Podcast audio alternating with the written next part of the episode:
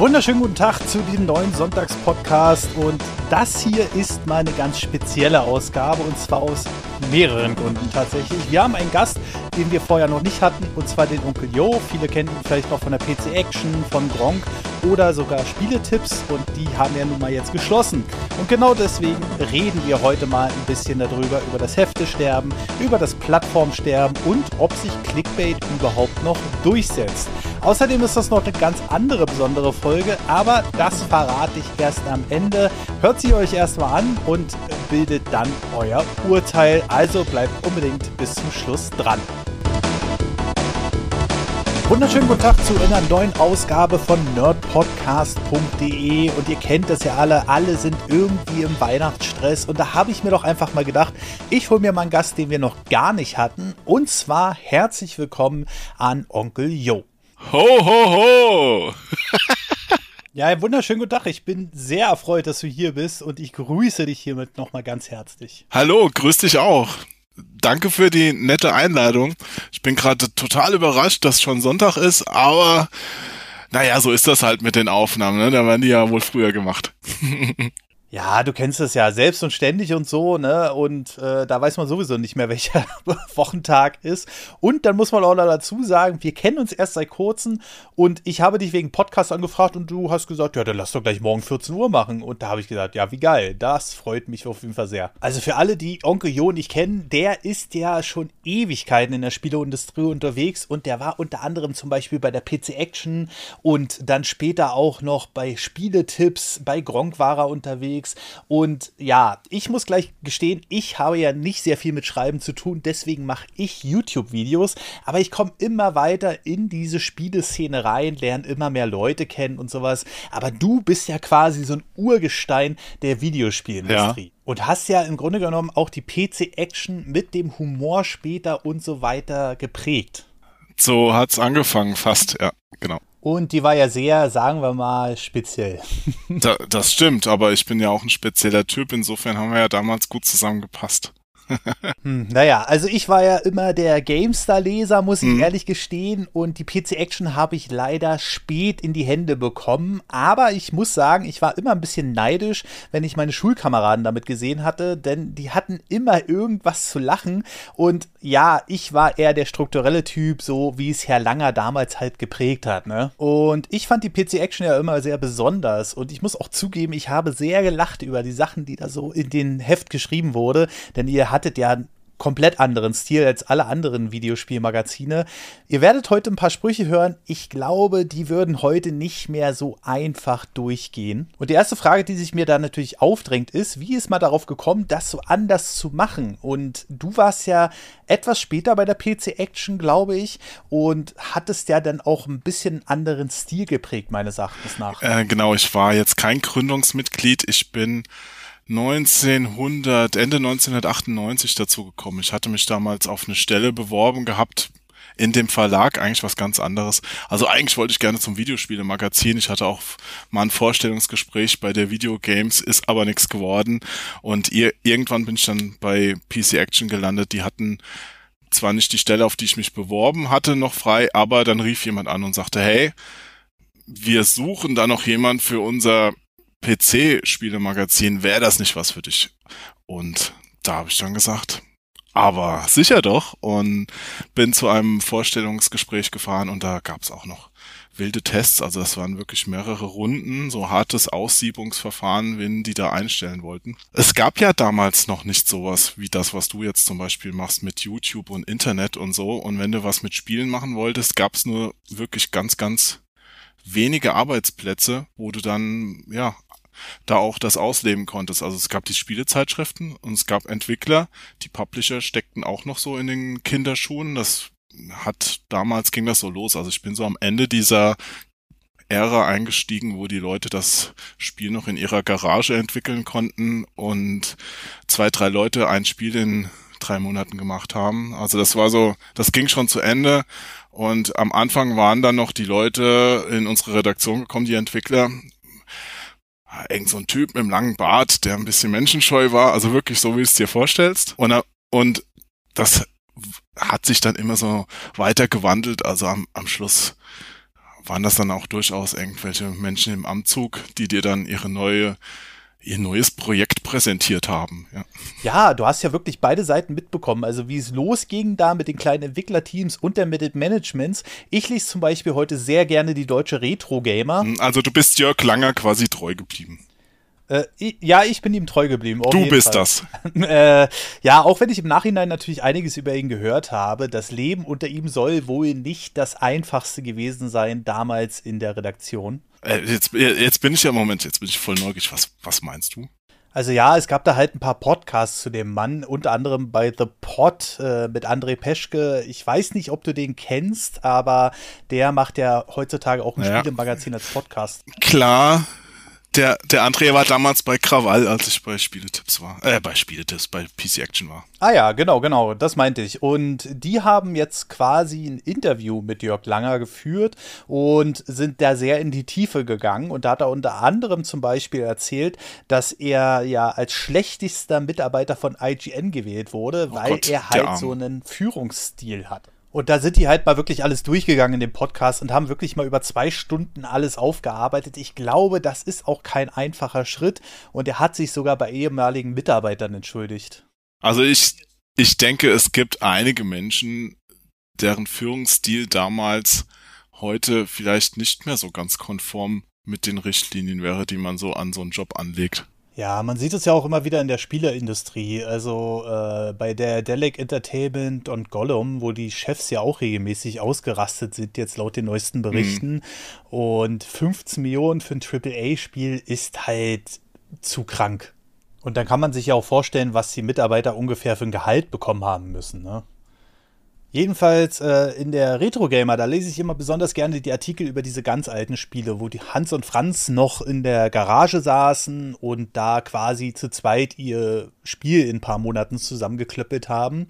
Und äh, ich mag einfach, das ist so eine sympathische Zeit, finde ich, weil die haben sich dann mit Zeitungsaustragen oder was weiß ich oder vielleicht durch das Programmieren ihres, ihres ersten Spiels neue Hardware geleistet, ihren Apple II oder ihren C64 dahingestellt und dann einfach angefangen und dann auch noch persönlich ihre Spiele vorgestellt, auf auf Disketten überspielt und dann rausgeschickt. Und das ist einfach nochmal was anderes. Ne? Und heutzutage sind wir halt so in der Industrie und ich hoffe, dass sich das jetzt ein bisschen wandelt durch den Kauf von Microsoft an Activision und so weiter. Aber gerade Activision und EA zeigen ja ganz oft, wie weit man gehen will, wenn man denn könnte. Und das macht es für mich voll unsympathisch. Und meines Erachtens nach musstest du damals halt wirklich Qualität abliefern, damit die am Ende auch wirklich erfolgreich sind. Hm. Ach, ich weiß nicht, ob dich da nicht die rosarote Nostalgiebrille ein bisschen trügt. Also Geld verdienen musste man damals schon auch. Ne? Also irgendwas rausbringen, das dann keinen interessiert hat, war nicht so cool. Aber die, ja, das, ich sag mal so, du konntest dir damals noch mehr Fehler erlauben, weil es einfach nicht so teuer war. Ne? Wenn du jetzt heute ein Spiel hast, wo mehrere Millionen Euro investiert werden, vielleicht sogar im dreistelligen Millionenbereich, wo hunderte Leute äh, dran arbeiten, eine Riesenfirma, und das Spiel interessiert dann wirklich niemand, das ist ja eine Katastrophe. Ne? Dann ist ja die komplette Kohle weg. Und wenn du damals ein kleines Spiel gemacht hast für ein Amiga oder ein C64, da hast du einfach nicht so viel Arbeit reinstecken müssen, um die ganzen Grafiken zu erstellen. Das ging alles viel schneller. Ne? Also äh, und wenn drei, es gab wirklich so Beispiele, wo, wo drei Leute drei Monate ein Top-Spiel gemacht haben. Ne? Ähm, wenn das aber sich nicht verkauft hätte, dann wäre es halt auch nicht so, dann hätten die nicht Millionen verloren, sondern das Gehalt für ähm, drei Leute für drei Monate, ne? Ja, ja, das auf jeden Fall. Der Kostenfaktor ist natürlich ein ganz anderer, aber ich finde es irgendwie im Nachhinein schade, dass man irgendwie kaum noch am Management vorbeikommt und sich eigentlich nicht mehr mit den Entwicklern unterhalten kann, weil ja, wie gesagt, da irgendwer daneben sitzt und sich das dann im Grunde genommen immer anguckt. Und dann gab es ja irgendwann die Zeit, wo das dann auch alles umgeschwenkt ist, ne? Und da frage ich mich natürlich, wie hat sich denn dieser Wandel eigentlich angefühlt? Gibt es da irgendwie so einen Hardcut, den man dann irgendwann mal äh, festgestellt hat? Oder ist das einfach so fließend gewesen? also der Punkt, wo jemand einen Schalter umgelegt hat, den gab es nicht. Das war ein schleichender Prozess und der fand natürlich auch auf allen Seiten statt, nicht nur auf Seiten von den Entwicklern, Publishern, auch auf der Seite von den Spielemagazinen. Ich meine, die wurden ja auch immer professioneller. Und ähm, bei den Entwicklern, wie du es gerade beschrieben hast, das stimmt. Da gab es wirklich so irgendwann, wo du gemerkt hast, du hast also dich zwar immer noch mit denen treffen können, aber manchmal ging dann so der Blick zu der mit anwesenden PR-Person so, äh, oder die, die PR-Person hat dann gesagt, äh, das äh, sagen wir jetzt lieber noch nicht, ne? Und äh, also da, da wurde schon ein bisschen mehr drauf geachtet. Und ich denke, das kam dadurch rein, dass viele Firmen nicht nur sich selbst verpflichtet waren, sondern zum Beispiel an die Börse gegangen sind und dann halt den Shareholdern verpflichtet waren. Und wenn man da was gesagt hätte, das jetzt den Börsenkurs abstürzen lässt, da will halt keiner für verantwortlich sein. Und dann hat natürlich am Ende keiner mehr für irgendwas eine Verantwortung übernehmen wollen. Also knackige Aussagen gibt's da nicht. Ähm, dann gibt's nur noch Wischiwaschi. Ne? Also Beispiel, das war jetzt kein Spieleindustrie-Beispiel, aber ich hatte zum Beispiel mal, als ich dann nach PC Action selbstständig war, für verschiedene Magazine was geschrieben. Das wurde in einem Branchenmagazin gedruckt, da hatte ich ein Interview mit einer hm, Behörde in Deutschland, ne? Und hatte mit dem stellvertretenden Filialleiter da gesprochen und der hat mir ein echt cooles Interview gegeben mit geilen Infos, Aussagen. Ähm, es, ich konnte richtig was damit anfangen, ne? Und hab's ihm dann nochmal nachdem ich es runtergetippt hatte, geschickt und auf einmal hat er sich dann wieder gemeldet und meint, ach, also, uh, was er da gesagt hat, das stimmt zwar, aber, uh, da will er doch lieber nicht mit zitiert werden und er fing dann an, es komplett so runter zu kürzen. Und nach dem, was er dann wollte, hätte, war das halt eine Grütze, die keinem mehr was gebracht hätte. Da habe ich auch gesagt, tut mir leid, also so bringt das nichts, ja. Und, und weißt du, dieses Gefühl, keine Verantwortung mehr tragen zu können, das, das hast du natürlich dann bei, bei allen irgendwo gehabt. Und bei den Spielemagazinen kam halt noch dazu, ähm, dass du dann auch irgendwann so unter Druck warst, was deine Aufgabenlast anging, dass du auch gar nicht mehr Zeit hattest. Ne? Also, äh, also so, ein, so ein Firmenbesuch, der kostet dich ja, wenn der in jetzt in USA ist, mal bestimmt drei Tage, wo der Mitarbeiter quasi unterwegs ist, dann muss der noch was schreiben. Äh, also einige Tage für einen kleinen Bericht, wo sich dann am Ende die Leute gesagt haben, ja gut, die Fakten kann er sich auch schnell irgendwo aus dem Internet abschreiben, warum sollen wir den da überhaupt drei Tage wegschicken? Warum, warum soll der sich das Spiel hier bei uns in der Redaktion zeigen lassen, wenn, äh, wenn der am, äh, am Ende eh die fünf von der PR abgenommenen Screenshots dafür verwenden kann? Weißt du, also das, es wird überall gespart. Und das ist vielleicht das, was, was wir heutzutage auch so ein bisschen bemängeln können, dass da, ja, dass beim vielen oder einigen Produkten so die Seele fehlt, das, was du vorhin meintest. Ja, da würde ich auf jeden Fall nochmal später zu kommen, aber ich würde jetzt gerne mal den Schwenk zur PC Action machen. Und ich habe jetzt mal auf cultmax.com äh, den Jahrgang 2001 1 geöffnet. Da könnt ihr ja diese ganzen Zeitschriften einsehen, da sind die ja eingescannt und so. Und ich sag's mal so, wenn man darauf klickt, ist eins sehr augenfällig. Und zwar, wenn äh, man alle Monate betrachtet, dann ist auf jedem Magazin eine gut aussehende Frau zu sehen. Doch, also ma manchmal war das schon am Ende, wo, wo du dir gedacht hast, uh, passt das überhaupt noch? Ja. ja, die wurden aus dem Modelkatalog ausgesucht. Das waren ja wirklich gebuchte äh, Fotomodels, wo dann ein professioneller Fotograf die dann mit den Klamotten ausgestattet fotografiert hat. Also das ist ja trotzdem sehr speziell, sage ich mal. Und äh, seid ihr damit hervorgestochen? Das würde mich auf jeden Fall mal interessieren. Ich meine, die GameStar, PC Player und wie sie nicht alle hießen, die hatten ja entweder Artworks von den Spielen drauf und kurz davor war es ja sogar so, dass äh, noch äh, Zeichnungen drauf waren, die manchmal gar nichts mit dem Spiel zu tun hatten. Und ich frage mich die ganze Zeit, war das eine andere Zeit? Haben sich die Leute damals auch schon beschwert, sage ich mal, über diese Cover? Oder ist das eher so ein Ding der Moderne? Ich nehme jetzt mal die Ausgabe 9 2001 und da ist halt das Titelthema Max Payne 2 und äh, Deus Ex 2 und Ja, da ist halt auch eine knapp bekleidete Dame mit einer Pistole daneben. Und kannst du darüber auch was verraten oder ist das eher so unter Geheimhaltung? Ich kann dir tatsächlich alles verraten. Kein Problem. Ja, fra frag ruhig. Ja. Nee, äh, das war damals dem geschuldet, dass es mit der PC Games ja schon ein Schwestermagazin in dem Computec Verlag gab, das sehr etabliert war. Das war ja das erste PC-Magazin. Und äh, mit PC Action warst du dann immer nur die Nummer zwei. Und äh, wie hebt man sich von sowas ab? Ne? Also ein, einfach nochmal das gleiche Magazin machen und die Anfangszeit der PC Action war ja im Grunde so. Dann hast du halt quasi nochmal eine PC Games mit einem, mit kleinen Änderungen und einem anderen Namen gehabt, die zwei Wochen später rauskam.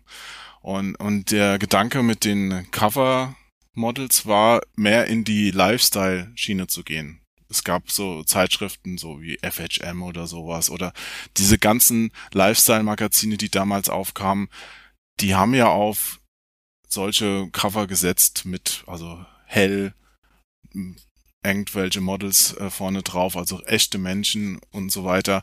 Und das sollte halt genauso wie später der Humor, der noch verstärkt wurde, einfach dazu dienen, sich von der PC Games und den anderen Magazinen weiter abzugrenzen, um noch so einen eigenständigen Verkaufspunkt zu haben. Also dass auch, wenn du eine Anzeige schaltest, dass du dann zum Beispiel auch sagen kannst, hey, möchte ich da aber haben und nicht unbedingt nur in diesem Magazin. Ne? Also dass man auch für die für die Leser was hatte, was sich abhebt von den anderen Magazinen.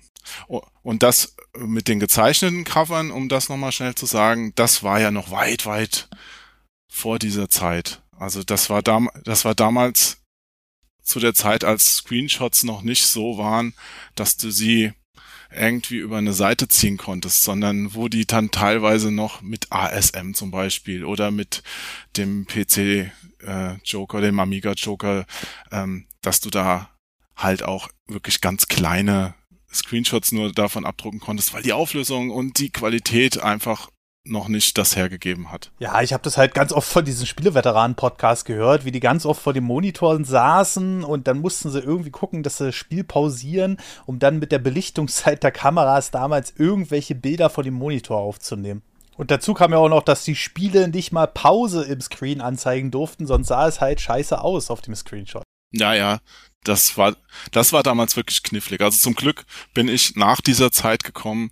Äh, das war dann nicht mehr ganz so schlimm. Also auch gerade am PC hast du ja schon im Vergleich zu Homecomputern oder Konsolen Vorteile gehabt, dass wir schon mit irgendwelchen Screenshot-Programmen arbeiten konnten. Während die Konsolenabteilung hat dann noch mühevoll Hardware-Lösungen äh, zusammengebaut, wo du dann irgendwelche Debug-Konsolen oder äh, sonst was verwendet hast, wo du dir dann ein Video von dem Spiel aufgezeichnet hast, das du gemacht hast und daraus deine Screenshots äh, geschottet hast. Also das, das war schon wild, ja. Also ich bin, ich bin so dankbar, wenn ich auf der Switch nur noch auf ein Knöpfchen drücken muss. Das war, das war halt früher alles wirklich kompliziert. Ich habe ja teilweise auch noch für meine freiberufliche Zeit mir so, so Sachen ähm, organisiert, ähm, um Screenshots anbieten zu können. Ah, das, das unglaublich schlimm. Ja, das, das will man auch nicht zurückholen. Ne? Ja, ja, also ich muss ja gestehen, ich mag ja so einen Nostalgie-Kram, sage ich mal.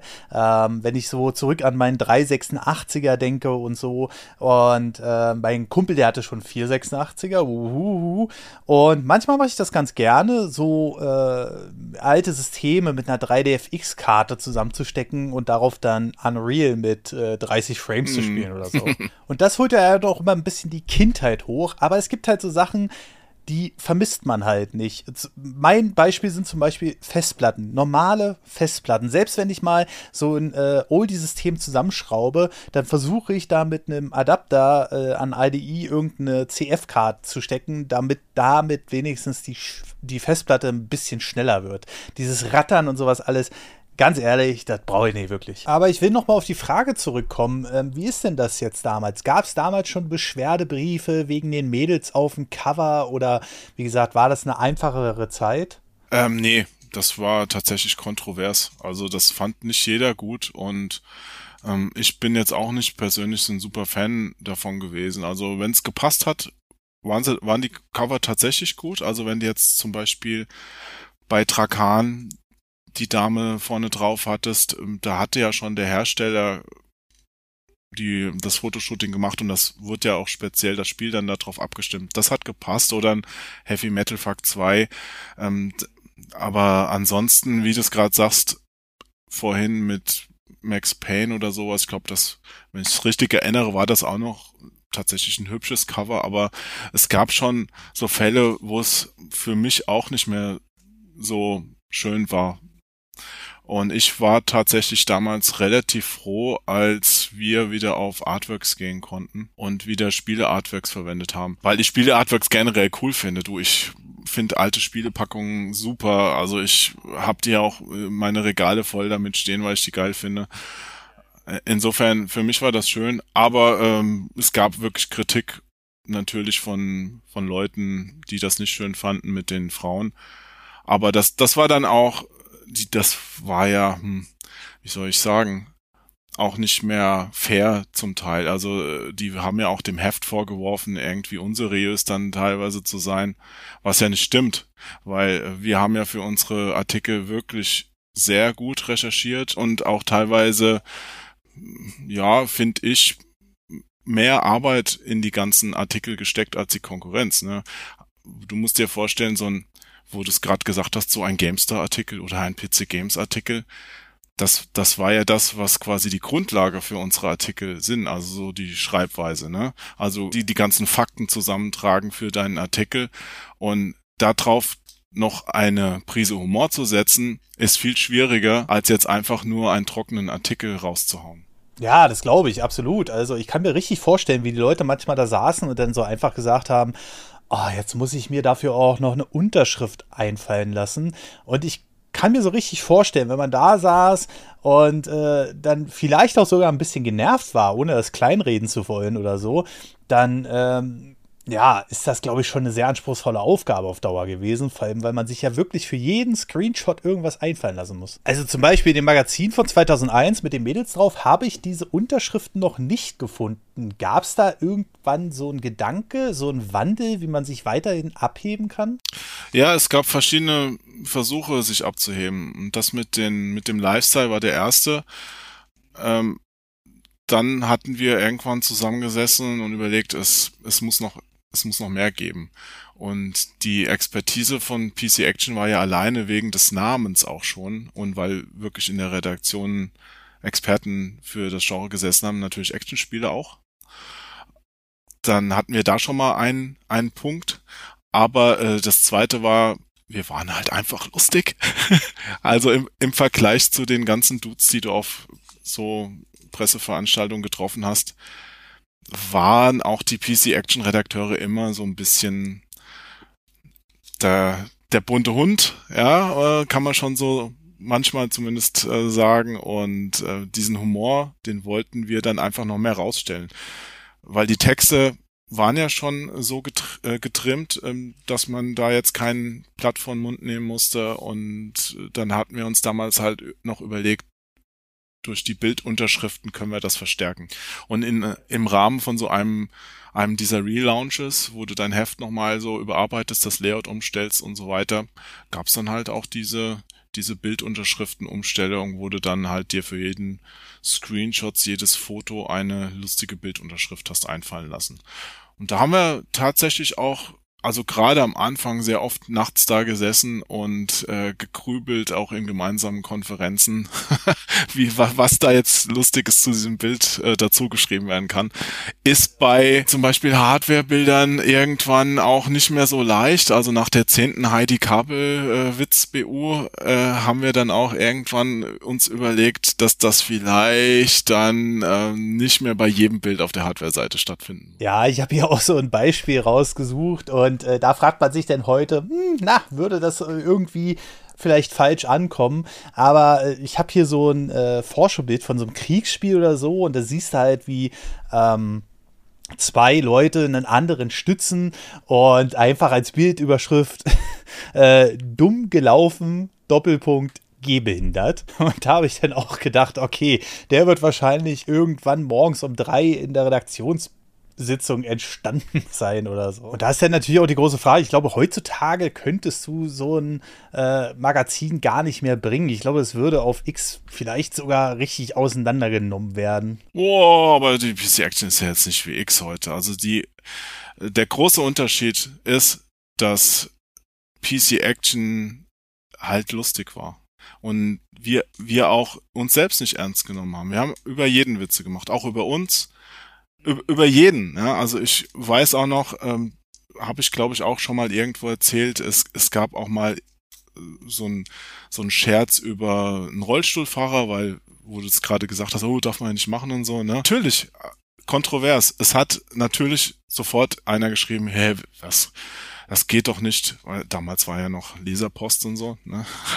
per, per Brief, glaube ich sogar. Und ähm, die können doch keinen Witz über einen Rollstuhlfahrer machen. Also so so eine Frechheit. Ein Tag später und das deswegen habe ich es mir gemerkt. Das war so lustig. Ein Tag später kam ein Brief von einem Rollstuhlfahrer an, der gemeint hat, vielen, vielen Dank. Geil, dass ihr den Witz gemacht habt. Ich finde das so blöd, dass, dass wir immer rausgenommen werden. Ich will normal behandelt werden. Da, dazu gehört auch, dass man Witze über Rollstuhlfahrer macht. Und das, das hat mir einfach gezeigt, dass die Leute, die es nicht betrifft und die für andere den Anwalt spielen wollen, dass die einfach vielleicht mal einen Schritt zurückgehen und, und mal drauf gucken und vielleicht auch mal den Mund halten. Ja, es, man muss nicht für alles irgendwie der Anwalt sein. Ja, bin ich auch absolut deiner Meinung. Und es war jetzt auch nicht so gemeint, dass ich jetzt PC Action irgendwie mit X verglichen habe oder sowas ähnliches. Ja, aber du, du hast natürlich auf der anderen Seite auch recht, dass man heute nicht mehr alles machen würde. Also das sind auch Sachen, Sachen dabei, wo ich definitiv sagen würde, du, man entwickelt sich ja weiter. Du, die, die Zeit ist nicht stehen geblieben. Jetzt ist es 20 Jahre später und ähm, mein Humor ist heute auch ein anderer als damals vielleicht. Ne? Der ist vielleicht immer noch bekloppt, aber man macht heute andere Scherze, als es früher cool war. Ja, ich glaube auch, dass man einfach bei einigen Sachen halt sich auch weiterentwickelt hat, wie du es ja gerade schon gesagt hast. Und man ändert sich ja ständig und man geht ja auch mit der Zeit. Ich kriege zum Beispiel manchmal ältere Podcasts von den Rocket Beans reingespült, weil meine Podcast-App spinnt oder so. Und die haben auch noch ganz andere Sprüche gerissen, wie sich über Frauen lustig machen, mit Sprüchen wie die Alte da, was hat die da zu suchen und so. Das würden die heute so auch nicht mehr sagen. Aber den Großteil, den fand ich wirklich grandios an der PC Action und, oh, ich habe auch immer sehr gelacht. Und ich stand auch immer öfter beim Kiosk und habe mir gesagt, ach, kaufst dir doch mal so eine PC Action. Aber irgendwie bin ich dann doch wieder zur GameStar zurückgewichen. Ja, wa warum? Dann hätte es das Heft vielleicht länger gegeben. Es gab es zwar schon ziemlich lange, aber irgendwann ist es ja dann auch eingestellt worden. Ich glaube, wann war das? 2013 rum oder sowas. Aber da war ich jetzt auch schon nicht mehr dabei, weil ich bin ja Ende oh, Anfang 2009 bin ich, glaube ich, weg von der PC Action. Ja, genau. Und dann warst du ja zwischenzeitlich selbstständig, wenn ich mich recht erinnere, und hast dann auch mal für andere Hefte geschrieben. GameStar sehe ich hier zum Beispiel. Ja, ich habe auch für deine GameStar mal was geschrieben, ja. ja, genau. Und äh, die Retro Gamer hast du ja im Grunde genommen, also für die englische Retro Gamer, die hast du ja quasi sozusagen auch mitgeprägt. Ge geprägt, jetzt hör auf, das stimmt nicht. Also ja, ja, also was man nicht alles für Geld macht, ne? Aber nee, äh, die Retro Gamer, äh, ich habe einen größeren Artikel für die englische Retro Gamer geschrieben, aber geprägt habe ich das Heft ja nicht. Ich meine, das ist ja von von den Engländern halt. Ne? Äh, ja, genau, genau, genau. Aber ich, äh, bevor ich jetzt zu Spieletipps komme, ich bin gerade hier noch über ein Cover von euch gestolpert. Und zwar Half-Life 2 Aftermath. Äh, witzig, das hieß doch niemals. Ist das jemals rausgekommen oder so? Ich habe überhaupt keine Erinnerung daran. Ähm, ich weiß jetzt, ich weiß jetzt auch gerade nicht mehr aus dem Kopf, was das war, aber war, war das nicht so eine, so eine, also ein Add-on oder sowas? Also ich weiß es nicht genau, aber die Bildüberschrift ist hier die Fortsetzung des Übershooters Half-Life 2 Aftermath. Ja, die Fortsetzung von Half-Life 2. Aber in welchem Jahr ist denn das Cover, das du gerade siehst? Äh, das ist hier die Ausgabe, warte, ich muss mal ganz kurz gucken. Äh, 6 2005. Wann kam Half-Life 2? Ja, viel früher. Äh, 2004 oder sowas. Ja, nee, nee, da gab's nach Half-Life, gab's ja noch so Half-Life Episode 1 und sonst was. Und ich glaube, Aftermath war auch irgendwas in, in diesem Ding in diesem Kosmos. Ich lese hier gerade, das war eine Mod. Eine Mod hätten, eine Mod hätten wir wahrscheinlich nicht direkt auf dem Cover drauf gehabt. Also es, es gab's auch als Mod auf jeden Fall mal später, aber ja. Moment mal, Moment, Moment mal. In der GameStar hm, schon wesentlich später geschrieben, irgendwas aus 2017. Da hm. schrieben die Half-Life 2 Aftermath, äh, eine spielbare Mod aus den Half-Life 2 Prototypen. Na gut, hat dann einer was zusammengeschraubt. Ja, wahrscheinlich irgendwie so. Aber kommen wir doch einfach mal äh, zum nächsten Punkt. Und du hast dir die volle Bandbreite erwischt.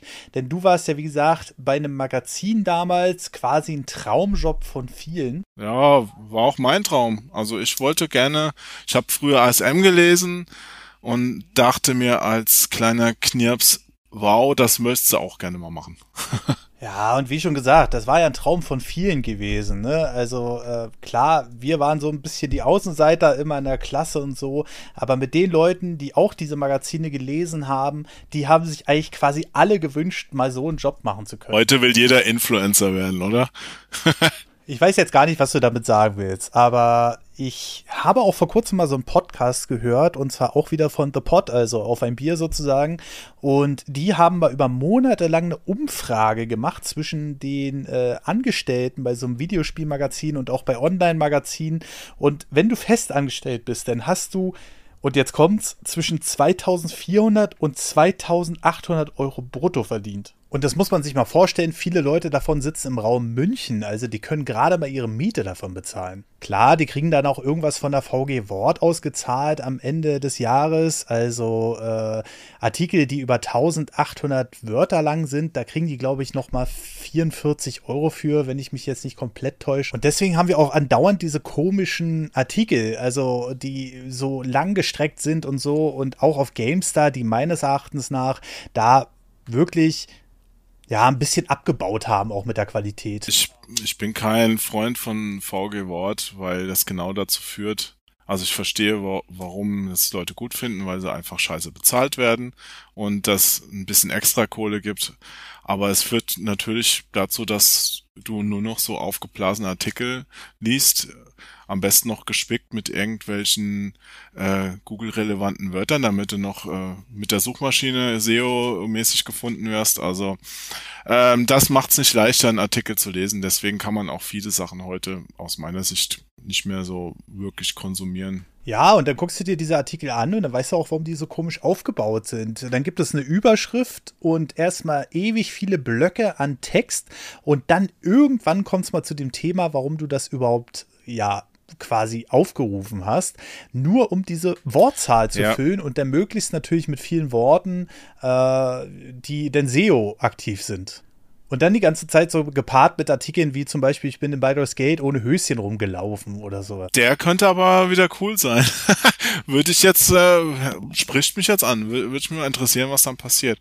Aber ja, das das ist so, weißt du, früher mein, mein Deutschlehrer, das habe ich damals noch nicht so verstanden. Der, also, der hat mal bei einer Deutscharbeit gesagt, hier, es ist mir egal, wie lang das ist. Ich hatte einen in der Klasse, der hat immer so super kurze Deutschaufgaben geschrieben. Der, der ist auch, glaube ich, heute bei einer Zeitung. Fällt mir gerade so auf. Also hat sich bewahrheitet. Und der hat aber dann die relevanten Infos da drin untergebracht und hat eine Eins für seine Arbeiten gekriegt. Und dann und ähm, ich habe dann eher damals äh, ein bisschen länger geschrieben und dann waren dann auch die relevanten Infos irgendwann drin, aber dazwischen halt halt viel redundanter Kram, den auch weglassen würdest als guter Journalist. Ja, das ist äh, fass dich kurz, äh, also kürzer zu schreiben ist schwieriger und besser als lang zu schreiben.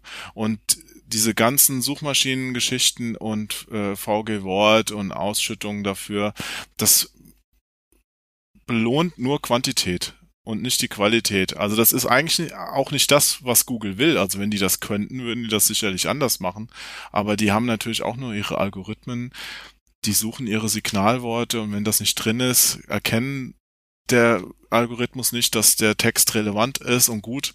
Und deswegen ist halt die Entwicklung hin zu irgendwelchem Kram, den am Ende wirklich keiner mehr liest. Am, am Ende beschäftigst du wahrscheinlich in fünf Jahren eine KI, die das für dich liest und zusammenfasst, weil du dir den Kram nicht mehr selbst antun willst. Ja. Ja, es gibt ja mittlerweile auch Artikel, die komplett von der KI geschrieben werden und sowas. Alles, und die sind garantiert nicht schlechter als das, was so an Newsbeiträgen auf Spieleseiten so stattfindet. Also nichts gegen die News-Schreiber, aber die verdienen halt dafür nichts und dementsprechend kannst du auch nichts erwarten. Also ich brauche keinen Mensch, der mir von der amerikanischen Seite einen Tag später das auf Deutsch schlecht übersetzt. Das kann auch genauso gut eine KI machen. Also da, ne? Ja, es ist momentan alles halt noch sehr fehleranfällig. Es sollte zum Beispiel um ein Logitech-Headset gehen und die KI hat dann gleich noch SEO-optimierte Verkaufslinks mit reingepackt, aber von einer Tastatur und einer Maus von Logitech.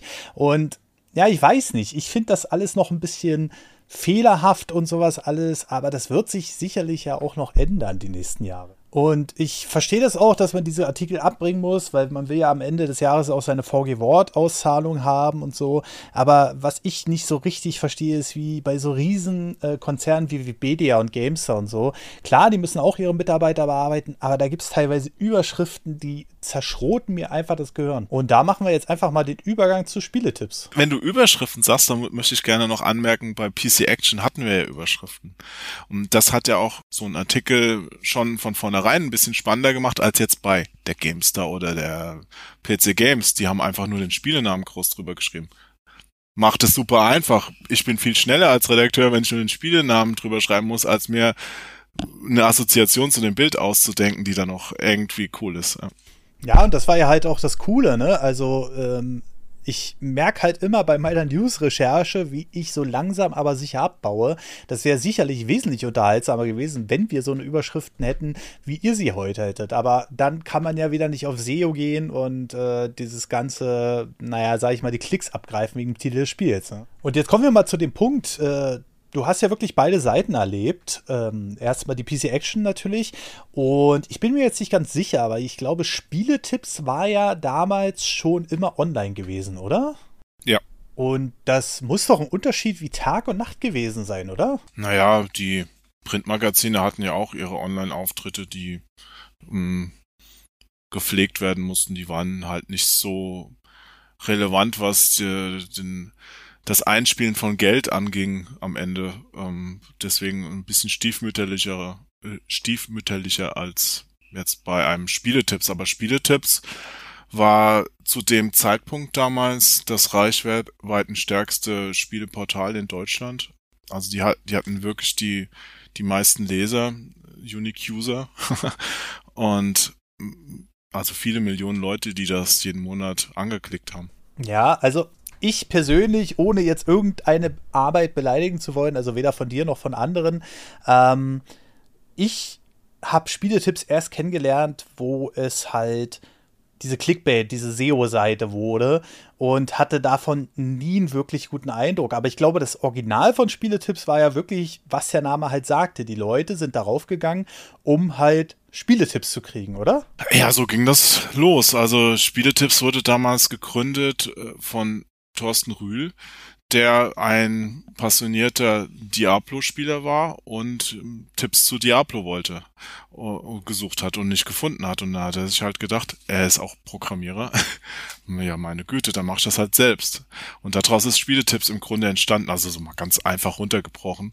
Und die Seite hat halt auch funktioniert, weil du hast halt ein ähm, Team Leute gehabt, die die gefüllt haben, aber auch äh, Leser. Ne? Also man konnte da Fragen stellen und die wurden von anderen äh, Lesern wieder beantwortet. Also das war so eine große Community, die das gemacht hat. Und als ich dazu kam, kam halt noch so eine redaktionelle Komponente mit rein, wurde dann auch äh, den Bereich mit Vorschau, äh, irgendwo mal ein Studiobesuch, äh, Testberichte noch ein bisschen verstärkt hast. Mit Videos haben wir damals angefangen. Ufruppe. Meine Unboxing-Video-Geschichte. Die war damals auch sehr beliebt, ja. Naja, klar, und damit warst du ja auch so eine quasi Vorreiter noch vor YouTube und sowas alles, ne? Wir waren mit vielen Sachen Vorreiter. Also wir haben ja auch mit PC Action schon immer unsere Cover-CD, später Cover-DVD gehabt, wo wir dann auch angefangen haben mit äh, mit den ganzen Videos, ne? Also diese PC Action kocht Videos, äh, die die ganzen Studiobesuche, Vorschau, Testberichte, das das gab's halt damals da schon, als es YouTube noch nicht gab auf der DVD. Wir hatten auch den, äh, ich glaube, es war sogar der erste in Deutschland veröffentlichte Video oder Spiele, Computerspiele-Podcast. Den hatten wir auch auf der DVD und dann auf der Webseite. Ja. Naja, was wir alles für einen Mist gemacht haben.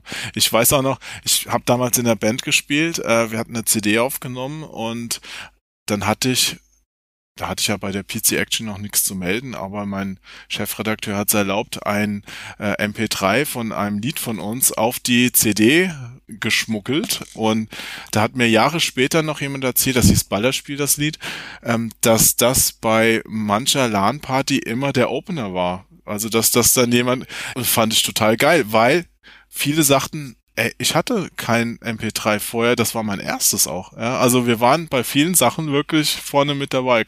Wenn man das heute nochmal machen würde, ne?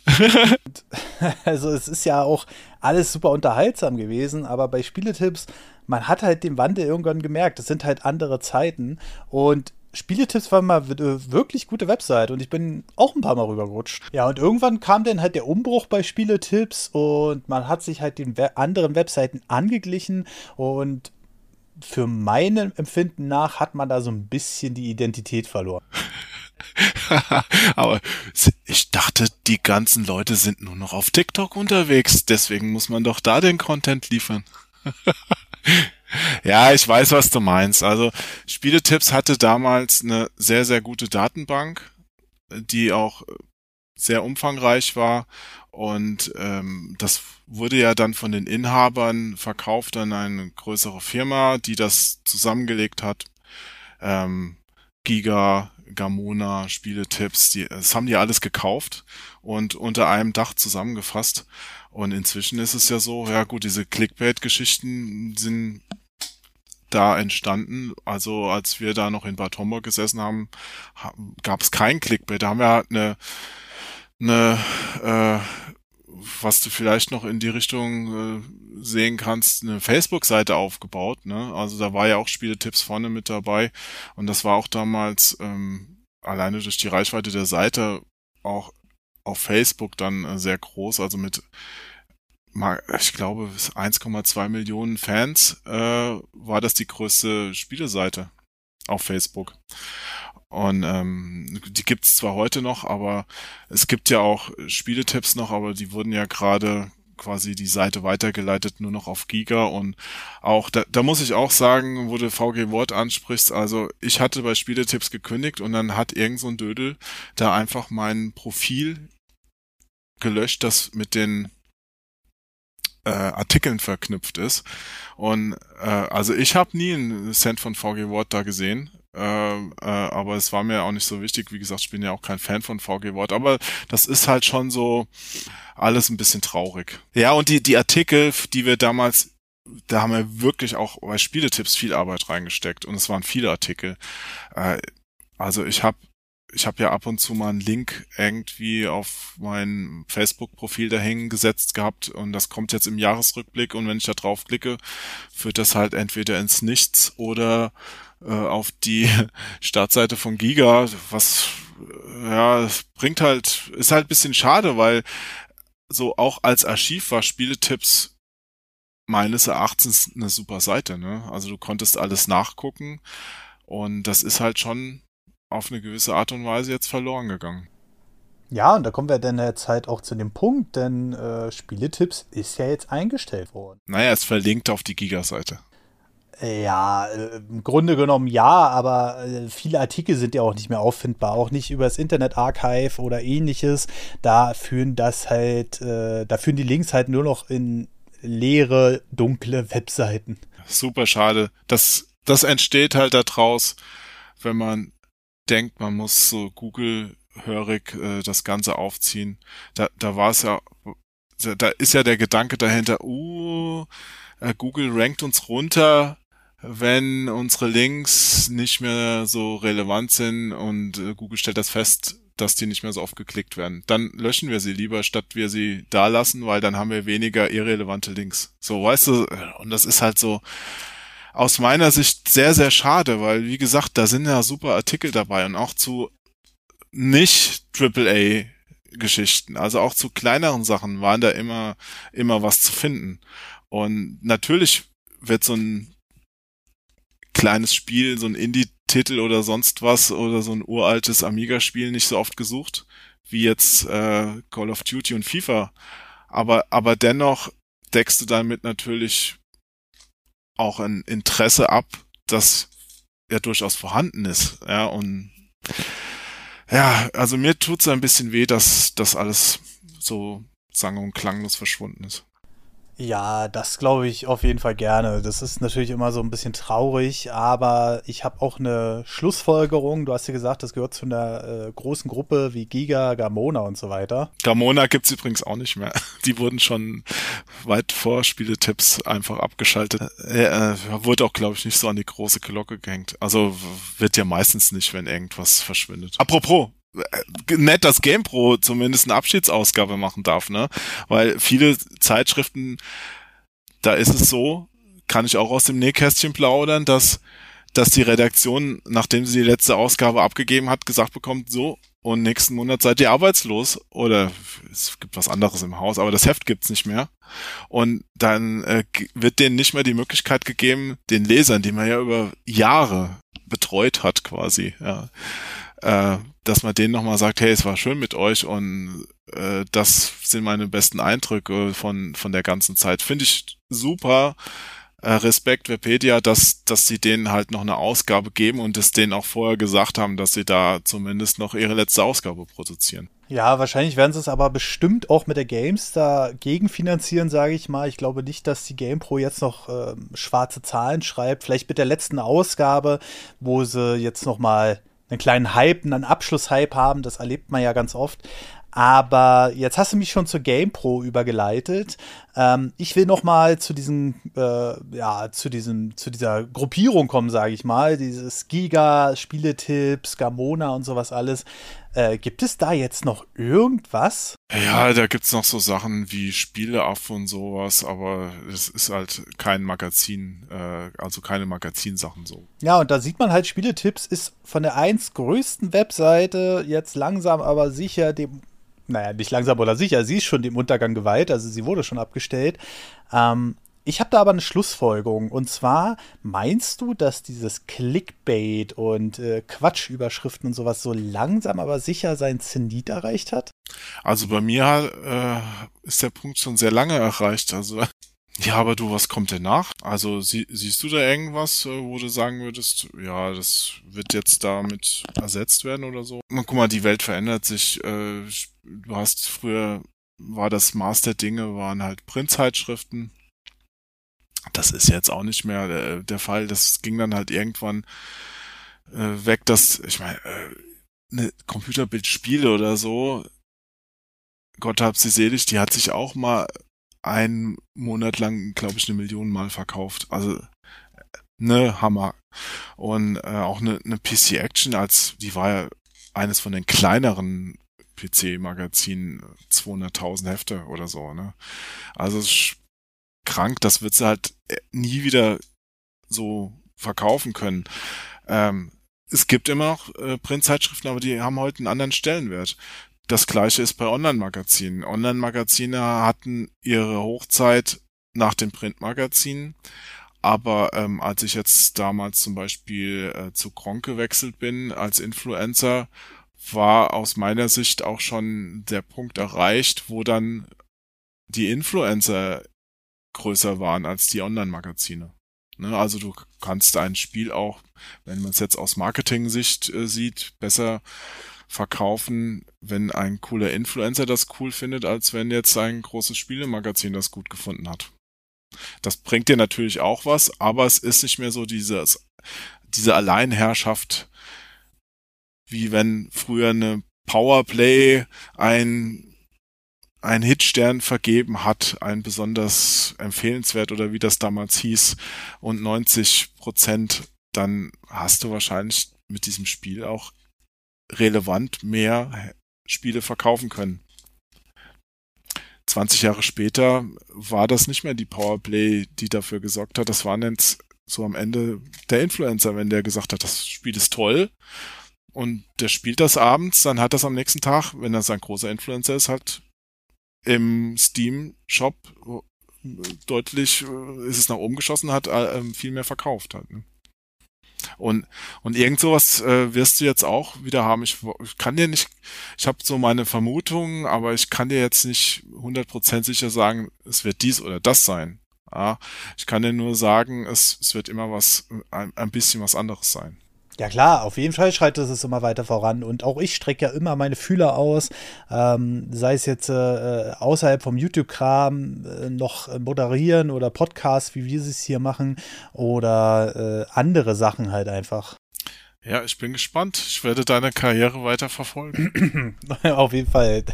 ähm, ja, also ich sag dir dann Bescheid, wenn ich wieder bei Netto arbeite, ne? Nee, nee. Aber ähm, du hast ja gesagt, du warst mal selbstständig, aber du bist jetzt quasi wieder, ja, im Grunde genommen im Angestelltenverhältnis. Ich bin angestellt, ja. Und quasi durch dein äh, Angestellten-Dasein habe ich dich ja auf der Gamescom kennengelernt. Und äh, jetzt bist du ja quasi angestellt bei Dark Origin, genau. äh, weil wir ja demnächst auch äh, was auf der Maxi zusammen machen. Wann warst du eigentlich selbstständig? Ja, das ist jetzt auch schon wirklich auch länger her. Das war direkt nach der PC Action, zwischen PC, PC Action und Spieletipps war ich mal selbstständig. Und äh, darf ich dich was persönlich fragen? Nein! nee, klar, frag was. Ähm, was war denn der ausschlaggebende Punkt für dich, dass du jetzt nicht mehr selbstständig bist? Also ich bin jetzt seit knapp äh, fünf Jahren selbstständig und bin sehr zufrieden damit. Natürlich tun euer äh, Finanzamt immer so ein bisschen weh, sage ich mal. Ich muss jetzt so für 2021 auch mal wieder äh, 6.400 Euro nachzahlen und das, obwohl ich schon eine ganze Menge vorausgezahlt habe, aber so läuft das halt manchmal. Aber was war denn für dich der ausschlaggebende Punkt, dass du dann gesagt hast, ach ja, ich mache jetzt doch wieder Angestelltenverhältnis? Ach du, das lief an sich ganz gut mit der Selbstständigkeit. Ähm, ich muss allerdings gestehen, dass ich lieber jetzt kreativ an irgendwelchen Sachen sitze und mir was, was dafür ausdenke, als irgendwelchen Rechnungen hinterher zu laufen. Und ich hatte da meinen Hauptkunden, der einfach sich überlegt hat, ich zahle mal die Rechnung nicht. Und dann musstest du da immer hinterher und dann hat er meine alte gezahlt, aber wieder drei von den neuen nicht. Und das, das war irgendwann so nervig und das kostet so viel Zeit und vor allen Dingen auch äh, Nerven. Ja, also daran zu denken macht mich fertig. Ich habe da keine Lust drauf gehabt. Und deswegen habe ich mich wieder nach was Festem umgeguckt gehabt. Ah, ich verstehe. Ja, das Problem fällt ja zum Glück bei mir weg, weil ich halt die äh, Kundenverträge oder die Placement-Verträge oder was weiß ich meistens schon vorher abschließe.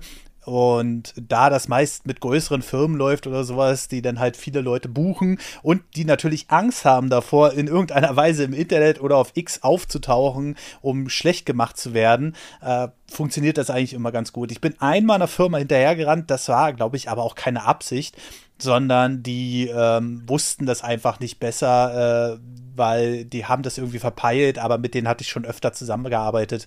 Deswegen ist das jetzt bei mir nicht so das Problem ja, gewesen. du, ich habe auch irgendwann mal Industriekaufmann gelernt. Ich kann, kann auch eine Buchhaltung führen. Also so ist es nicht, aber das macht halt nicht, also das ist nicht das, was die super Freude macht, einfach mir zumindest. Also ich möchte lieber, ja, heute mit dir hier sitzen zum Beispiel, das macht mir Spaß, ja, da bisschen, bisschen quatschen und so über, über Spiele, das ist eher so, so was, was mich erfreut, als jetzt irgendwie zu gucken, ob da eine Rechnung bezahlt wurde und deswegen ich kenne genug Leute, bei denen das sehr gut läuft. Und äh, als Selbstständiger kannst du dir natürlich auch ein bisschen deine, deine Welt eher zusammenbauen, wie du sie haben willst, als jetzt äh, in einem festen Bürokomplex zum Beispiel.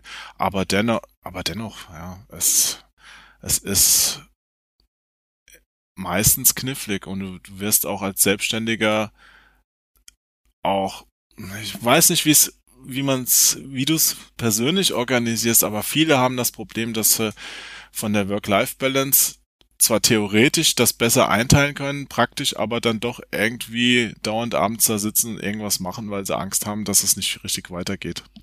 Und da, da muss man erstmal zu so einem Punkt kommen, wo man auch sagt, okay, es ist nicht gut. Also, wo diese, diese Crunch-Geschichten bei Spieleentwicklern, die, die hast du bei, bei in Spieleredaktionen ja genauso gehabt. Und äh, wenn ich das vor 25 Jahren, wenn ich da gesagt habe, wir haben nachts um zwei in der Bildunterschriftenkonferenz gesessen, dann äh, ist das vielleicht für 2005 noch okay, aber für 2025 will ich nicht mehr nachts um zwei irgendwo sitzen. Da möchte ich gerne, dass das irgendwie vielleicht um 19 Uhr doch erledigt ist oder so. Ne? Also von meinem Punkt aus kann ich sagen, ich bin halt irgendwie so ein bisschen inkompatibel mit Chef und Kollegen und diesem ganzen Kladderadatsch, sage ich mal. Und das gebe ich gar nicht denen die Schuld, sondern das liegt dann eher so ein bisschen in meinem in meiner Verantwortung, wenn ich es mal so sagen will. Und da habe ich dann halt irgendwann für mich festgestellt, nee, das ist nicht mehr so deins. Und dann habe ich halt angefangen, das parallel zu machen und aber natürlich hoffe ich auch, dass ich irgendwann mal äh, an den Punkt komme, dass ich sagen kann, okay, ich mache jetzt halt nur noch zwei der acht Sachen, die ich jetzt mache und komme trotzdem ganz gut über die Runden ähm, und hoffe, dass ich mich dann einfach in quasi so ein bisschen hocharbeiten kann, um dann halt, äh, ja, im Grunde auch ein bisschen so mit 55, 60 auch wieder ein bisschen ruhiger treten zu können. Das klappt bestimmt. Das klappt bestimmt, macht dir keine Sorgen. Ich bin dann wirklich so der Typ, ähm, ich brauche gar nicht mal so diese festgelegten Freizeiten oder so, sondern ich will einfach Pause machen, wenn ich sie brauche. Und das genieße ich halt manchmal auch sehr.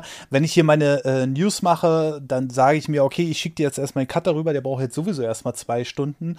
Und äh, dann sage ich, ich mache das Thumbnail in zwei Stunden oder sowas. Und ich kann dann quasi die Küche aufbauen oder ähnliches. Äh, das gefällt mir wesentlich besser, als an irgendwelche Zeiten gebunden gebunden zu sein. Ja, äh, da muss man auch wirklich sagen, die Zeit geht weiter. Ne? Also ich hatte mich auch als Anfang 20-Jähriger halbtot ins Büro geschleppt mit Schniefnase und sonst was, wahrscheinlich noch alle anderen angesteckt. Das ist dumm. Das sollte man einfach nicht tun. Wenn man krank ist, dann bleibt man zu Hause. Ich meine, das heißt jetzt nicht, oh, mein Zeh tut heute Morgen weh, ich bleib zu Hause. Das möchte ich jetzt auch nicht. Ne? Also solche Mitarbeiter, äh, das ist auch schrecklich.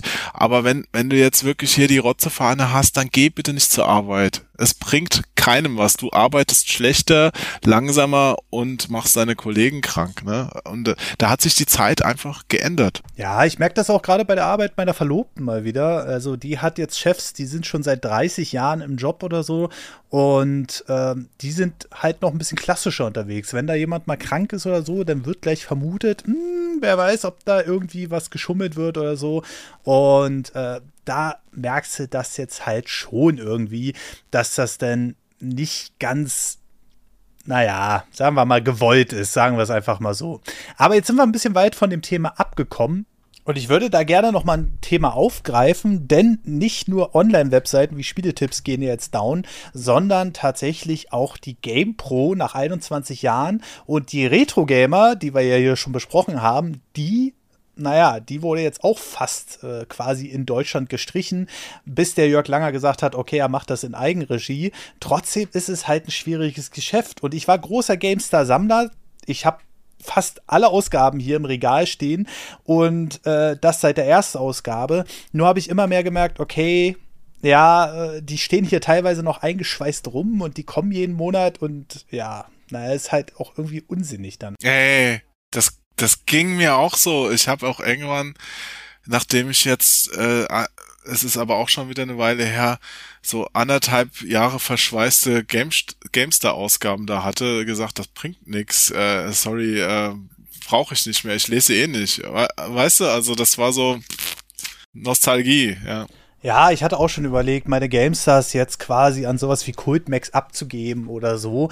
Einfach äh, aus dem Grund, weil sie halt äh, Platz wegnehmen und schwer sind und wir ein paar Mal umgezogen sind jetzt. Und äh, als Deal hatte ich dann mit denen vereinbart, halt, dass sie mir die PDFs dann schicken. Aber dazu muss man auch sagen, äh, die GameStar hat ja auch eigene PDFs, aber die sind halt nicht so ikonisch, weil da fehlt dann auch die Werbung drin. Und wenn ich dann sowas lese wie Intel Pentium 3 für 4800 Mark, ist das halt einfach ein Teil dieser Nostalgie. Und vor allem wegen den Umzügen habe ich es gemerkt, weil wir sind von Berlin nach Baden-Württemberg gezogen und schleppen mal alle Jahrgänge von Gamestar seit 1997 mit. Da bedankst du dich halt. Ja. Ja. ja, und jetzt habe ich im Grunde genommen auch die Retro-Gamer als Ersatz. Da gibt es erstens nicht so viele Zeitschriften wie von der GameStar. Und ich merke auch immer wieder, dass ich diese Spiele viel lieber lese mittlerweile als äh, die neueren Artikel, weil die kriege ich ja sowieso alle im Internet. Und das macht halt viel mehr Freude. Da war die Zeit einfach noch ein bisschen straighter, sage ich mal, wie ich es ja vorhin schon betont habe, du musstest Qualität abliefern, um gute Verkäufe zu erzielen, was heute halt durch Microtransactions und sowas alles ausgeglichen wird. Und ja, aber die GamePro das tut mir jetzt halt natürlich schon ein bisschen weh, weil äh, ich muss sagen, die Zeitschriften sind eine ganz andere Welt als die Webseite von GameStar und GamePro. Da hast du halt wirklich noch gut geschriebene Artikel drin und das hast du auf den Webseiten so gut wie gar nicht mehr, außer die übernehmen direkt die Tests, die dann halt auch im Heft abgedruckt werden. Und damals hatten natürlich die Hefte auch noch eine ganz andere ähm, Darberechtigung Darberechtigung, Darberechtigungsdasein. Ja, genau. Und äh, nicht nur, weil man das Heft hatte und das quasi die einzige Quelle war, sondern natürlich auch wegen Sachen wie Patches und natürlich auch den Vollversionen. Ha. Ja, das, das mit der Vollversion war mir immer wurscht, aber das war natürlich so äh, Anfang der 2000er ein Verkaufsargument, gerade als die Computerbildspiele damit quasi ihre Hefte verkauft hatte. Äh, aber ich, ich habe jetzt äh, keine großen Emotionen mehr zu Printzeitschriften. Also ich bin, äh, ich hatte mir, als ich Jugendlicher war, im Monat vier, fünf gekauft, ne? Das war ja deine Informationsquelle als Jugendlicher. Weil da gab's, gab's noch nicht die ganzen Infos und Trailer und sonst was im Internet, äh, die Screenshots, die man sich da schon vorab gucken, angucken konnte. Es gab nur Zeitschriften. Und deswegen habe ich die gekauft. Und natürlich, weil ich da gearbeitet habe, ähm, ich habe auch noch, mh, mm, und das will ich dir auch so sagen, kauf dir die Maniac, also die M-Games, ne? Die gibt's jetzt seit 30 Jahren. Ich weiß noch, ich habe mir damals noch als Schüler die erste Ausgabe gekauft. Ich äh, finde es toll, dass dieses Heft noch existiert. Und ich mag's auch gerne, trotz Unzulänglichkeiten und Sachen, die ich vielleicht verbessern würde, finde ich es einfach super, dass es da noch so einen Überblick von Spielen gibt und die machen ihre Arbeit auch echt gut. Das sind auch nette Leute, die das machen. Insofern kauft ihr die, kauft ihr die Maniac. Ja? Äh, zur, zur, zur GamePro, dass die jetzt verschwindet, finde ich auch traurig mir tut's auch leid für, für Leute wie, wie den Kai Schmidt oder so oder den, ähm, den Markus Schwertel. Gut, der kommt jetzt ja zur, äh, zur Games da, wenn ich das richtig äh, mitgekriegt habe zu den Projekten da, den Sonderprojekten, die sich gut verkaufen. Aber äh, weißt du, ich habe jetzt weiter keine tieferen Verhältnisse mehr zur, zur GamePro gehabt. Ich habe auch für die GamePro mal einen Coverartikel geschrieben, hey, hey, hey, als, zu meiner Selbstständigkeit. Also fand ich cool. Ja, genau. Die, die fand ich äh, schon äh, schon in Ordnung, aber ich fand da damals auch die die Maniac ein bisschen spannender aufgestellt für Nerds, weil die die GamePro schon ein bisschen trockener war und so optisch alleine auch und äh, mein, mein damals, also einer meiner besten Freunde, das war der Henry Ernst, äh, der war ja der stellvertretende Chefredakteur eine Zeit lang und hat auch später noch für die ein bisschen was gemacht. Ähm, der, äh, seit der tot ist, ist es halt auch, ja, ist halt schade. Also, aber wenn ich GamePro sehe, habe ich auch immer noch an Henry gedacht. Ja, auf jeden Fall. Und der hatte ja auch immer diese ikonische Stimme. Ja, insofern äh, natürlich deswegen alleine schon schade, wenn sie verschwindet. Ich bin für jedes Heft ich bin traurig, wenn es verschwindet, ne? Aber, aber dass, dass ich da jetzt stehe und, und große Tränen vergieße, ist nicht so. Weißt du, wenn ich, wenn ich einen Nino oder so treffe, freue ich mich mehr, als wenn ich jetzt eine GamePro im Regal hab liegen sehen. Ja. Ja, ja, das auf jeden Fall. Und äh, ich habe die GamePro auch die ersten Jahre nur gekauft, weil ich halt großer IGN-Fanboy war. Habe dann aber immer wieder festgestellt, ja, mich zieht's denn doch immer mehr in die PC-Richtung zu der Zeit. Und deswegen habe ich die dann auch irgendwann wieder sein lassen. Aber die GameStar ist ja auch nur eine Frage der Zeit, bis die mal untergeht, denke ich mal, weil die verkaufen jetzt noch 60.000 Hefte und die waren mal bei 380.000 Heften. Die Gamestar hat halt noch den riesen Vorteil, dass die damals auch äh, einige Abonnenten von anderen eingestellten Heften aufkaufen konnten und selbst einen großen Abonnentenstamm ha hatten und äh, somit auch von den Kioskverkäufen ein bisschen unabhängig sind, weil die ja eh so einen Grundstamm an Heften haben, diese diese ohnehin jeden Monat loswerden. Aber es wird auch in den kommenden Jahren nicht einfacher. Ich meine, es gibt auch Leute, die kündigen irgendwann ihre Abos und, und sind nicht so loyal wie du und sammeln einfach äh, 15 Jahre verpackte, äh, original eingeschweißte Jahrgänge. ja, das liegt auch ein bisschen daran, dass ich manchmal halt ein bisschen faul bin und alles, was so reinkommt, wird dann erstmal einsortiert oder, naja, ich sag's mal so, wenn es um irgendwelche Schreiben geht oder so, die öffne ich vielleicht höchstens einmal und die gehen dann direkt an den Steuerberater. Ja, aber ich, ich geht mir ähnlich, also ja, aber, aber da, das ist schon ein Nachteil für uns. Also wir werden wahrscheinlich nie äh, reich werden, weil genau dieses Gen fehlt. ja, das ist wohl richtig. Aber irgendwie brauche ich das Ganze auch nicht, weil pff, zu viel Geld ist halt auch langweilig in den meisten Fällen. Und äh, mein Ziel ist es quasi, irgendwann mal Hauseigentum zu haben, schönes Auto, weil ich bin großer Autofan. Ich habe jetzt keine Garage voll, ich habe nur ein Auto, aber wenn, dann darf das schon vernünftig sein. Und das ist quasi so, naja, diesen Punkt zu erreichen, dass sie sagen kann, hey, wenn irgendwas mal ist mit den Kids oder beziehungsweise mit den Kids von der Verlobten, ich habe ja keine, oder mit ihr selbst, dass ich dann einfach sagen kann, hey, ich bin auf jeden Fall da. Das ist das ist mir das Wichtigste. Und zu guter Letzt noch der Punkt, dass ich einfach mal sagen kann, okay, Finanzamt ist mal wieder da und ich kann das einfach überweisen, ohne mir einen Kopf drehen zu müssen. Peanuts! Peanuts! Ja, aber das ist so, das ist so der, äh, der, der Sinn dahinter, sage ich mal. Und äh, dass ich einfach in ein paar Jahren sagen kann, okay, ich trete jetzt wieder kürzer, habe ich ja gerade schon gesagt. Aber ja, das ist halt alles Zukunftsgelaber und ich glaube auch in der Zukunft wird es die klassische Zeitschrift kaum noch geben. Also in Berlin hast du eh jetzt nur noch am Bahnhof. Es, du findest ansonsten kaum noch Zeitschriften. Ja, ich weiß. Ich bin ja vor einem halben Jahr auch von Berlin nach Baden-Württemberg gezogen und äh, das war nicht meine Schuld übrigens. Und da habe ich vor allem am äh, Zeitschriftenladen, und dann nehmen wir einfach mal den im Alexa, also am Alexanderplatz, gemerkt, das wird immer weniger Zeitschrift und immer mehr irgendwelcher Postkram oder ähnliches. Ich denke mal, die Zeit der klassischen Zeitschriftenläden ist auch irgendwie bald vorbei. Das wird wahrscheinlich großteils über Abos laufen denn oder so. Ja, aber es interessiert mich auch tatsächlich nicht mehr, weil ich finde da nichts. Ich habe mir auch früher noch irgendwie für Zugfahrten mal einen Spiegel gekauft oder so. Das brauche ich alles nicht mehr. Das kann ich auf dem Handy viel besser. Und ähm, weißt du selbst, die die Return für die schreibe ich eine Kolumne. Die Return kommt alle drei Monate raus, ja quasi so ein bisschen die Ergänzung, Konkurrenz zu deiner geliebten Retro-Gamer. Die gibt's auch nicht mehr am Kiosk seit einer Ausgabe, ne? Die kannst du nur noch im Abo kaufen. Also, ja. Ach, echt? Ja, habe ich erst vor kurzem noch am Kiosk gesehen. Ja, aber wahrscheinlich liegt noch die Ausgabe, die vom halben Jahr rausgekommen ist, da, weil, weil keiner sie zurückschickt, weil, weil keine neue kommt, ja.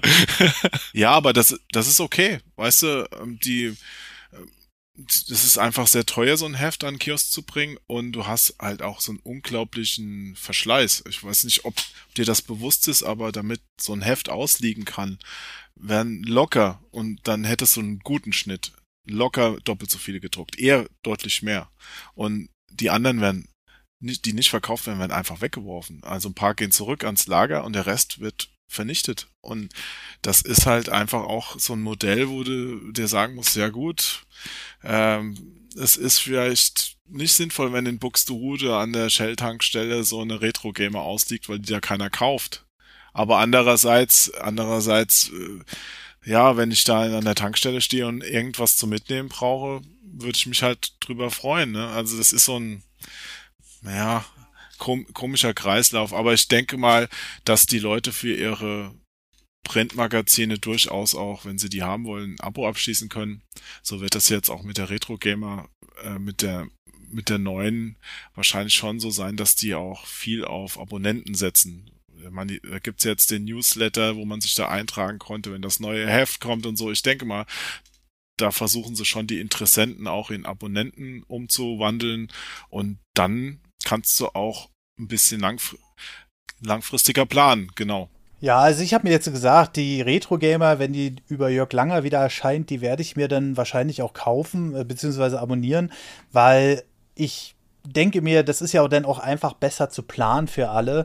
Und man muss sich das mal vorstellen. Äh, man kann ja auch gar nicht so schnell reagieren in dem klassischen Zeitschriftenmarkt, weil wenn jetzt so eine Zeitschrift immer 300.000 Stück verkauft hat und dann mal für mal weniger auf einmal 100.000 Stück, dann müssen ja irgendwo diese 200.000 Stück, die dann eventuell vielleicht mal eingeplant wurden oder diese Restsummen, die müssen ja auch irgendwie wieder äh, verwertet werden oder am Ende werden sie vielleicht verbrannt oder so. Also verbrannt, verbrannt werden sie hoffentlich nicht. Papier kann man ja relativ gut recyceln, aber ist äh, trotzdem, sie werden nicht mehr verkauft. Ja, genau, aber ich sag's mal so, äh, wir sehen ja an Amazon, meistens ist es günstiger, die Sachen wahrscheinlich direkt zu zerstören, als teuer zu recyceln. Äh, kann gut sein, ja. Naja, gut, äh, jetzt bin ich traurig. Oh, per perfektes Ende.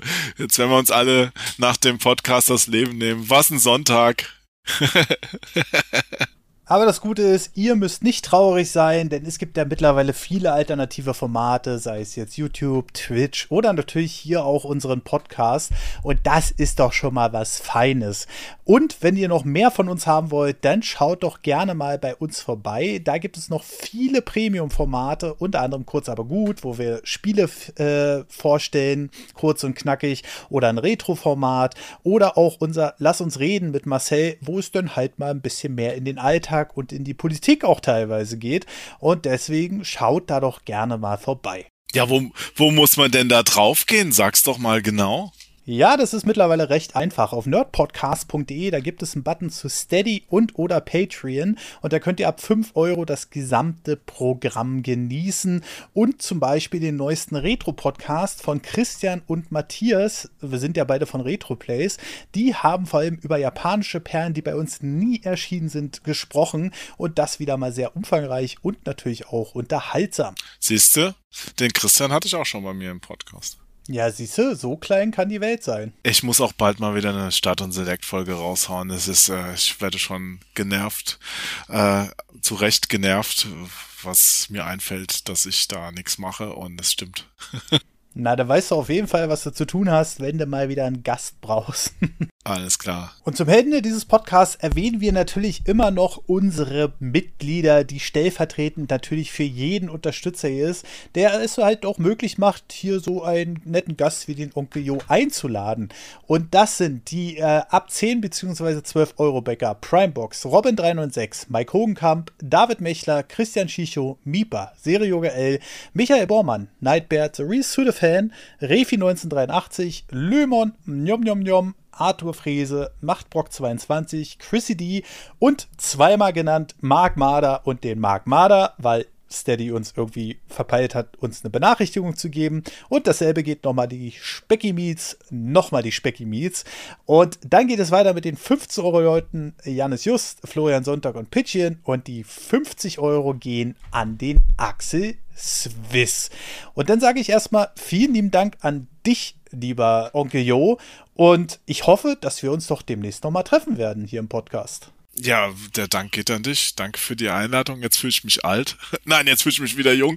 Und äh, gerne wieder, ja. Und dann natürlich an euch die Aufforderung, die da draußen zuhören.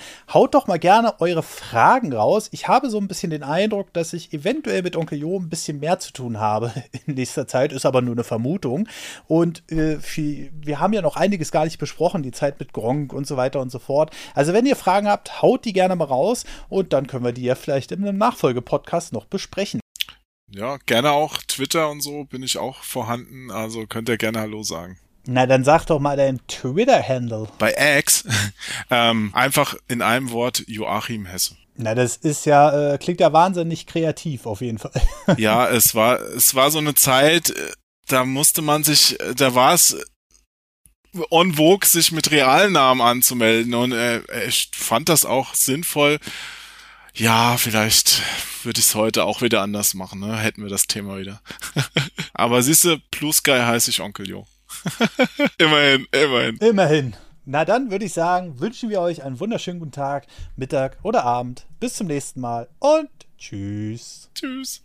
So, die Folge ist beendet und ja, was soll ich sagen? Ich muss euch ein Geständnis machen, denn dieses Gespräch ist quasi schon ein Remaster von einem Podcast, der noch gar nicht veröffentlicht wurde. Warum? Weil ich Dödel meine Audiodatei überschrieben habe und damit das Gespräch nochmal von meiner Seite am Ende komplett neu eingesprochen habe. Das heißt, ich habe mir die Schnipsel von Onkel Jo angehört, habe irgendwie noch raushören können, was ich da gesagt habe und habe das Gespräch dann komplettiert.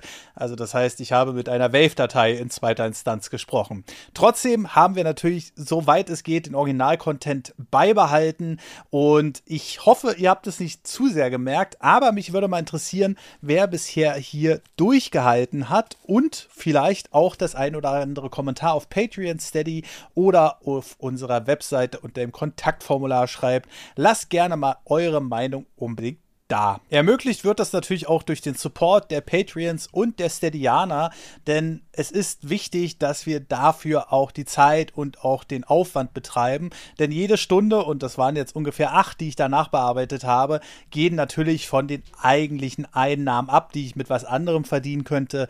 Trotzdem mache ich es natürlich gerade deswegen super gerne, weil ihr so gerne einschaltet. Vielen lieben Dank dafür. So, das war es jetzt aber wirklich mit dieser Podcast-Ausgabe und bis zur nächsten. Danke für euren Support.